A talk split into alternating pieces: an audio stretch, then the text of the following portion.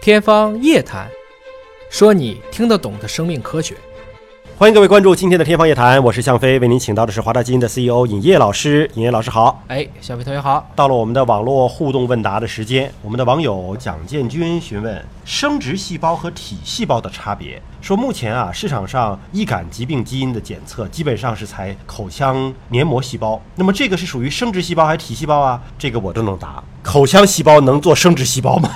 口腔细胞能繁育下一代吗？那肯定是体细胞呀。那么易感疾病的基因检测能够同时检测先天遗传基因缺陷和后天造成的基因突变吗？还有 ctDNA 的检测能够锁定是哪个部位的肿瘤吗？这个问题还挺复杂。咱们先解释说这个体细胞和生殖细胞，这个太好分辨了吧？他这个问的是毛博 士啊，看来是听了那个毛毛老师的我那们个上海的海讲座啊，体细胞，一般我们认为是二倍体。我们说一个人大概有几十万亿个细胞，这对嗯些细胞都是体细胞。但是你要生孩子呀，怎么生孩子呢？就是男的就有一个精原细胞，嗯可以变成精子，对，那就一点点从一个二倍体啪经过减数分裂，嗯一乘二。卵母细胞变成卵子也是一分二，一个精子加一个卵子，这不又回去了吗？嗯就是二变一，完了两个一加一等于二，这么人类就繁衍下去了。对，这就是这个差别。那么我们所说的所有的基因检测，基本上都是体细胞。嗯你没事查精子、查卵子没意义啊，嗯它又不是你这一代人用的，它是下一代人用的，嗯对吧？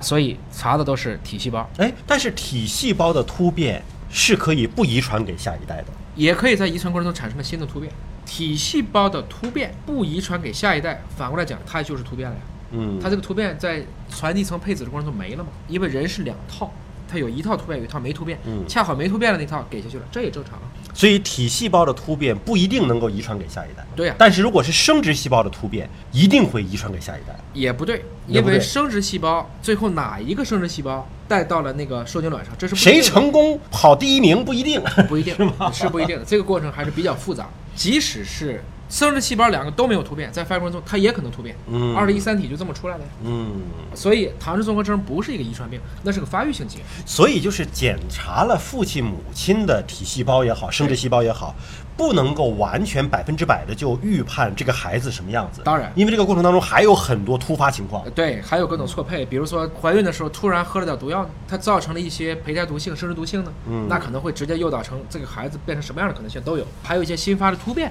这就是遗传和变异这两个要同时考虑。那我们现在做这些易感基因的这个检测啊，就是比如说，不管是检测唾液还是检测血液，呃，查的是我们的先天的基因呢，还是查的是我们的后天突变的基因呢，还是两个都有啊？我们一般说的易感这种基因的检测，主要是查的是先天的。先天的，先天的我们患病风险，我们说是从直接的培系就来的，嗯我们一般叫 germline，嗯，这个就理解成就是从它父母最开始的那个受精卵到现在就这个样子，嗯一直都这样也，都这个样子。所以先天遗传的、当，然，人类很复杂，还有一种叫嵌合，比如说百分之九十三都是这样的，百分之七是那样的。嗯嗯嗯啊，这是有个比例问题嗯。那么后天造成的基因突变，我们一般称为 somatic cell，嗯就是体细胞突变嗯，这就肿瘤了，嗯这就是肿瘤了。嗯那么 ctDNA 的检测结果能不能锁定是哪个部分的肿瘤？一般认为不能。不能，我只是知道这是个坏人，但我不知道在哪儿。嗯嗯通常要考虑它加上甲基化，嗯加上 microRNA，甚至要加上影像学，先是做蛋白，影像学因为已经要照了，对，我们现在说就抽一管血，嗯至少是这几个都要做。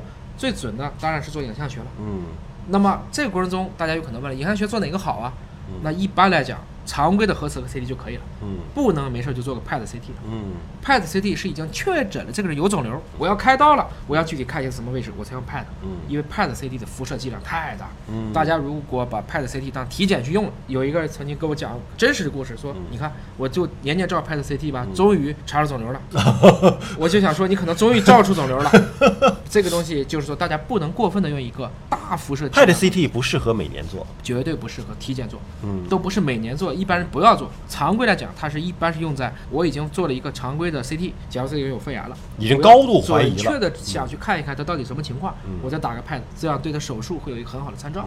所以常规的对肿瘤的影像学检测，一个是磁共振，一个是如果是胸部、肺部的，就是 CT。常规的要 CT，根据器官不一样，嗯有些用超声就行，嗯，有些用超声就可以看嗯，超声确诊了，有一些部位做不了 CT，我可能就用核磁。好，那么今天的这个互动问答呢，到这里就暂时告一个段落了。大家呢，如果说有更多的问题，可以在网络上留言，也可以关注“尹哥聊基因”的微信公众号，提出你的问题，我们会在节目当中搜集整理，来定期的回答大家。那么下期节目时间我们再会。